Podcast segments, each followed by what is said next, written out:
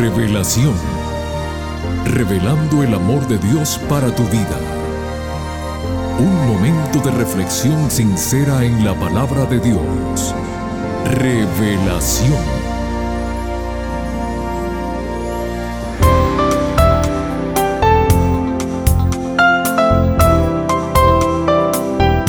Familia querida del programa Revelación, reciban nuestros saludos y agradecimientos por acompañarnos el día de hoy.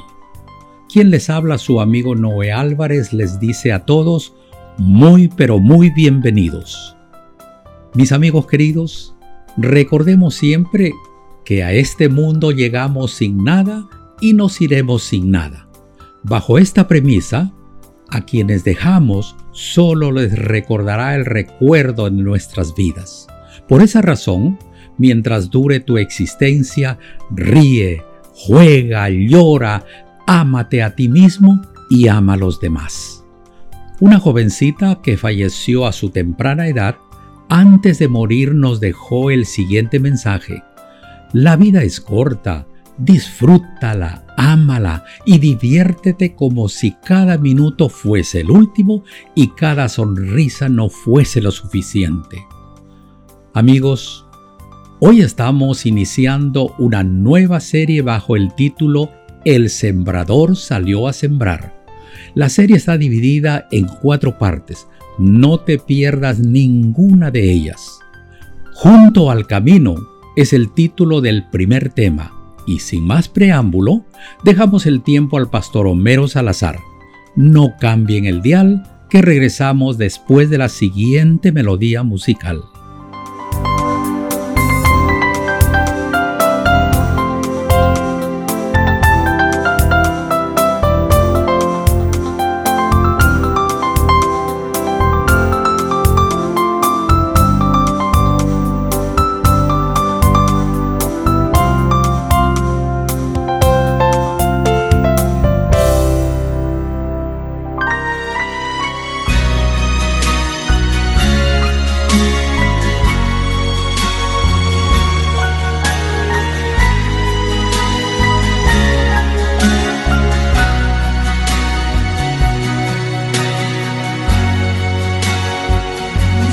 Dos caminos distintos, muy distintos, son tan diferentes, nada se parecen. Solo hay dos caminos, solo hay dos lugares, un solo destino, y eso bien lo sabes el primero es ancho, grande y espacioso, lleno de placeres, hipocresía y engaño. El otro es angosto, la puerta es muy estrecha, muy pocos la encuentran, pocos la desean.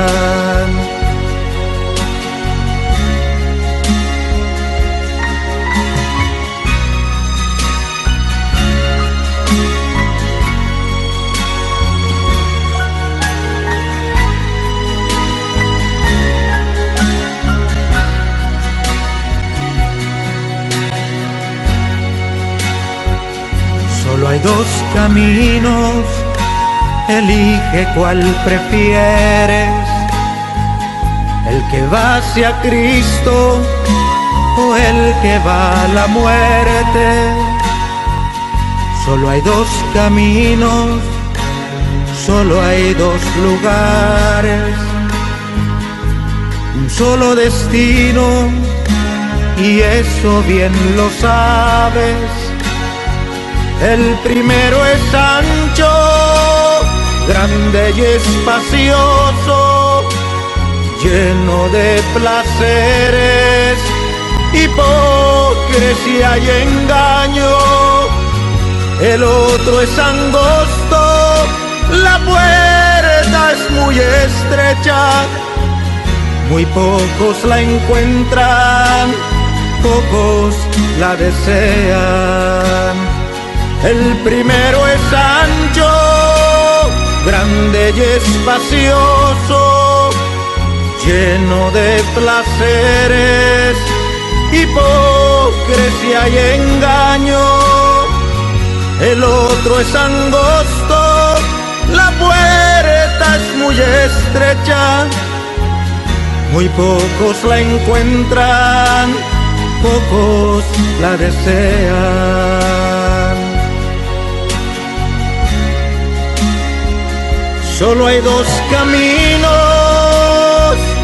elige ya el tuyo, el final se acerca y Jesús muy pronto volverá. Solo hay dos caminos y existen dos puertas. Yo elegí el angosto, dime tú. ¿Por cuál entrar?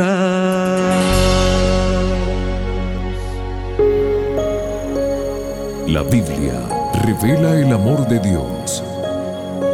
Estudiemos juntos. Hola, hola, ¿qué tal familia querida? Les saluda su pastor Homero Salazar. Qué bonito estar juntos nuevamente para abrir la palabra de Dios y para crecer juntos, iniciando esta nueva serie que hemos titulado El sembrador salió a sembrar. Y en esta oportunidad vamos a concentrarnos en una de las parábolas más hermosas, más famosas que el Señor Jesucristo enseñó durante su ministerio terrenal. En esta parábola vamos a ver la enseñanza magistral sobre la respuesta del hombre hacia la palabra de Dios. Así es que vamos a utilizar la Biblia. Quiero leerles rápidamente la parte de esta parábola que me interesa y que quiero compartir con ustedes. Está en San Lucas, el capítulo 8, los versos 4 al 15. Dice la palabra de Dios así. Juntándose una gran multitud y los que de cada ciudad venían a él, les dijo por parábola, el sembrador salió a sembrar su semilla, y mientras sembraba, una parte cayó junto al camino, y fue hollada, y las aves del cielo la comieron. Otra parte cayó sobre la piedra, y nacida se secó, porque no tenía humedad. Otra parte cayó entre espinos, y los espinos que nacieron juntamente con ella la ahogaron. Y otra parte cayó en buena tierra, y nació, y llevó fruto a ciento por uno. ¡Wow! Esa es la primera parte de la parábola, pero yo quiero mostrarles un poquito el contexto histórico, en el contexto en el que el Señor va a hablarnos esta parábola. El contexto lo presenta prácticamente Mateo en el capítulo 13. En otras palabras, el contexto es que Jesús ha estado recorriendo con sus discípulos el extremo norte del mar de Galilea, ha estado visitando algunas poblaciones importantes como Corazín, como Bexaida y Capernaum. Estas ciudades han estado oyendo a Jesús y han aprendido muchísimas cosas sorprendentes de lo que Jesús les ha enseñado. Pero también no solamente lo han oído, han visto los milagros, las sanidades, inclusive la resurrección de muertos y también cómo el Señor Jesús ha tenido poder sobre el diablo, sacando demonios. Ahora los fariseos han estado reaccionando negativamente a todo esto. El comentario que corría por las calles era, ¿este es el hijo de David o es el hijo del diablo? Han puesto en tela de juicio a Jesús. Ese es el contexto. Y saben una cosa, estas ciudades de alguna manera y los habitantes influidos por los fariseos, aunque había mucha gente sincera buscando a Jesús, han estado cuestionando, motivados por el celo, por el odio de los fariseos contra el Señor Jesús. Por eso cuando Jesús va a la orilla del mar, sube a una barca y empieza a compartir la palabra, los discípulos están junto a Jesús como protegiendo en cierta manera al Señor. Y entonces Jesús va a abrir su boca y va a enseñar. Los discípulos piensan que el Señor va a volver a hacer lo que siempre hace, un sermón bien cincelado, con una o dos ilustraciones rústicas para las personas más sencillas, o alguna mención sobre el Antiguo Testamento para la gente un poco más letrada. Y por supuesto va a terminar el Señor con algún llamado poderoso como lo suele hacer. Pero en realidad eso no es lo que hace el Señor. Él empieza a hablar y a decir esta parábola que acabamos de leer. Y entonces allí es donde Jesús está diciendo cosas que parece que algunos que están oyendo no las van a entender. Porque Jesús está seguro de que ya les ha explicado las cosas directamente a toda esta región y no han querido entender, sobre todo los fariseos y los escribas. Y por eso Jesús está utilizando ahora una parábola. Todos han escuchado las verdades que Jesús ha estado predicando y no las han querido oír. Por lo tanto, Jesús está bastante triste por esto. Entonces va a utilizar este método, el de las parábolas. Recuerden que a esta área Corazín, Bexaida, Capernaum, Jesús hizo una sentencia. Más adelante ustedes van a ver en el capítulo 10 de Lucas, van a darse cuenta la sentencia. Yo se los voy a leer para que ustedes vean lo que termina diciendo de estas ciudades. Jesús, ay de ti Corazín, ay de ti Bexaida. Estoy en el capítulo 10 de Lucas, verso 13. Dice, que si en Tiro y en Sidón se hubieran hecho los milagros que se han hecho en vosotras, tiempo ha que sentadas en silicio y ceniza se habrían arrepentido. Por tanto, en el juicio será más tolerable el castigo para Tiro y Sidón que para vosotras. Y tú, Capernaum, que hasta los cielos eres levantada, hasta el Hades serás abatida es que el que a vosotros oye, a mí me oye. Y el que a vosotros desecha, a mí me desecha. Y el que me desecha a mí, desecha al que me envió. O sea, estas palabras son fuertes, las que Jesús está diciendo. Es en este contexto, con esta gente que ha estado rechazando a Jesús, sobre todo, menciono a los fariseos, a los escribas que han estado movilizando ese rechazo es que Jesús justamente lanza su parábola. Saben, amigos, personalmente a mí me encanta decir que una parábola es un pedacito de la sabiduría divina envuelto en la cáscara de una historia terrenal. Qué lindo. Eran recursos retóricos que eran usados comúnmente por los rabinos, con el fin de enseñar alguna verdad en forma más clara. En esta parábola que la conocemos como la parábola del sembrador, el énfasis no radica en el sembrador. El énfasis está colocado en la semilla y sobre todo en las cuatro clases diferentes de terrenos donde cae la semilla. Por lo tanto, Aquí vamos a tratar de profundizar un poquito acerca de lo que el Señor Jesús nos quiere enseñar con relación a esta parábola y a este primer terreno que es la semilla que cae junto al camino. Jesús normalmente explica de manera clara que no todos los que escuchan las buenas nuevas del Evangelio se salvan. Y es por eso que entendemos que cada persona tiene una respuesta propia. Cada ser humano que tiene su propia experiencia, va a responder a esa semilla de la manera en que está su corazón, está su situación. Y me gusta mucho pensar que cuando la semilla cae, la productividad de esa semilla depende definidamente de la receptividad del suelo. Entonces, quiero que ustedes vean un poquito aquí lo que nos dice el momento en que el Señor explica. Vamos a hablar solamente esta parte, voy a leerles para que ustedes vean la explicación que Jesucristo da con relación a la semilla que cae junto al camino. Dice, vuelvo a leer, estoy en el capítulo 8 de Lucas, verso 5. El sembrador salió a sembrar su semilla. En el verso 11 te explica el Señor lo que es la semilla.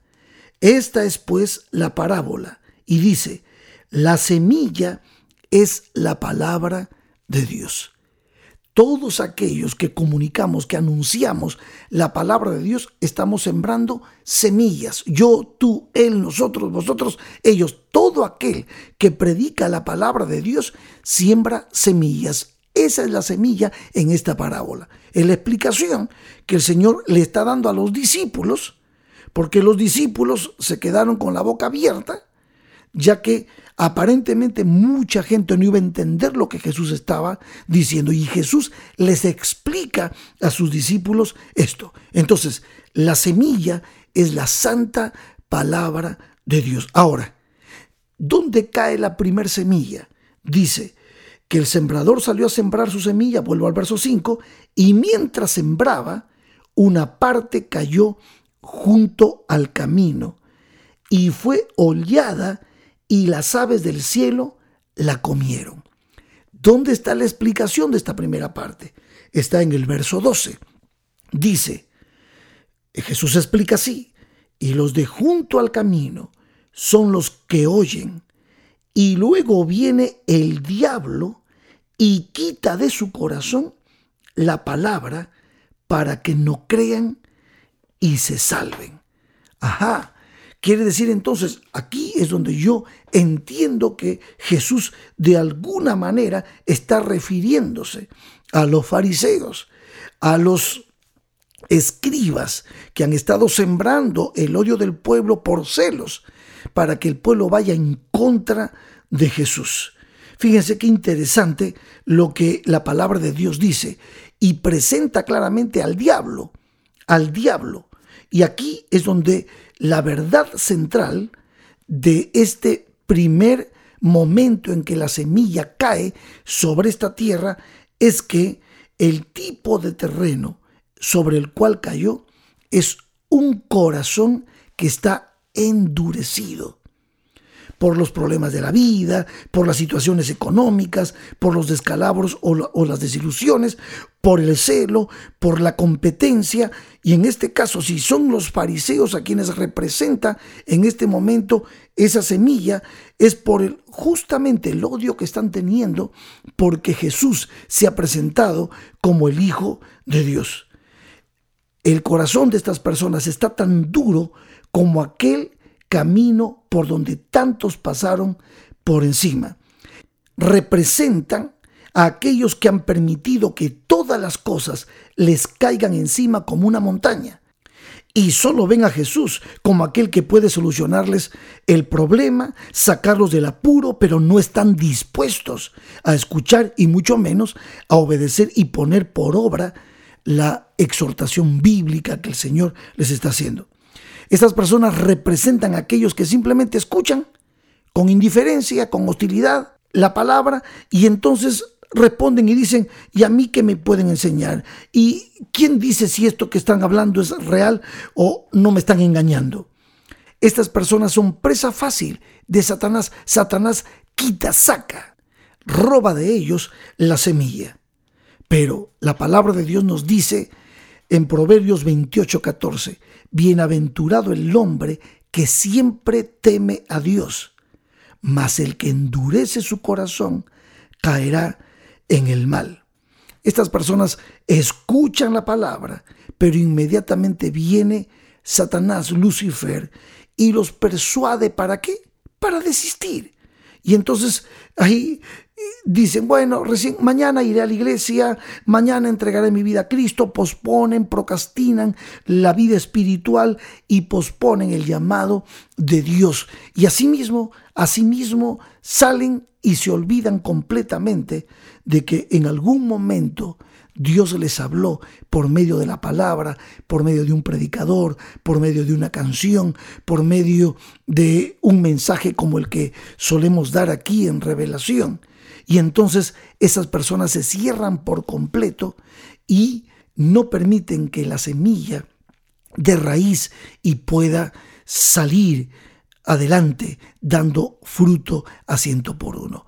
Son personas, son terrenos muy complicados, muy duros, muy difíciles de penetrar.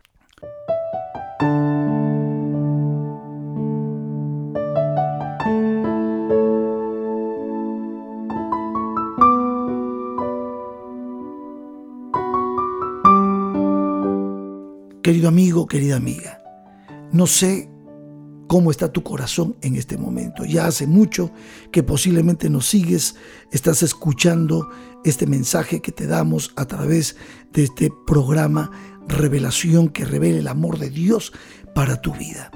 Lo que te puedo decir es que si el Espíritu Santo ha estado sembrando en tu corazón la semilla maravillosa de la palabra de Dios, no permitas que tu corazón sea como el terreno junto al camino.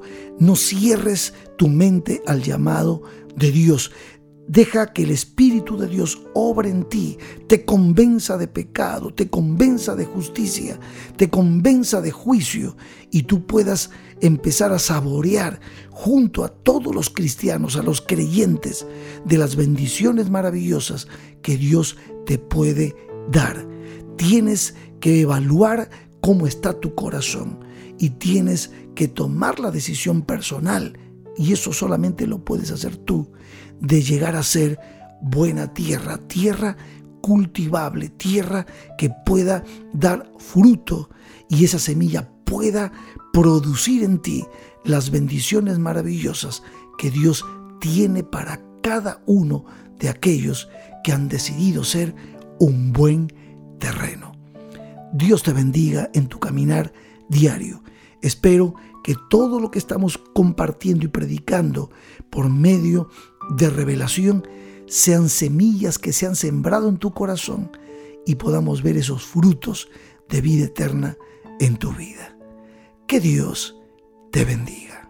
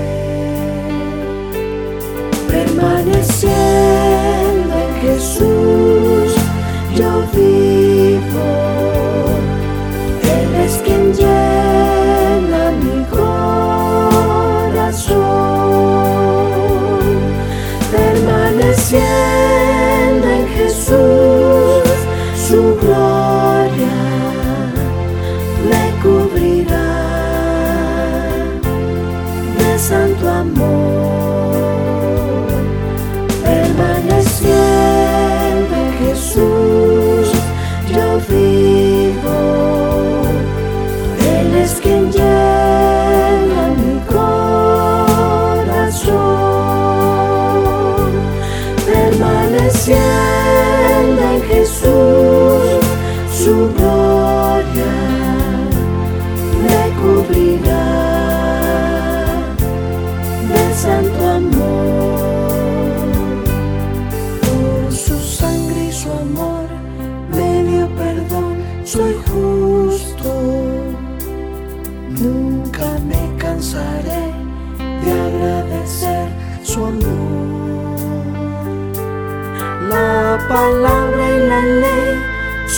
mi rey, la sigo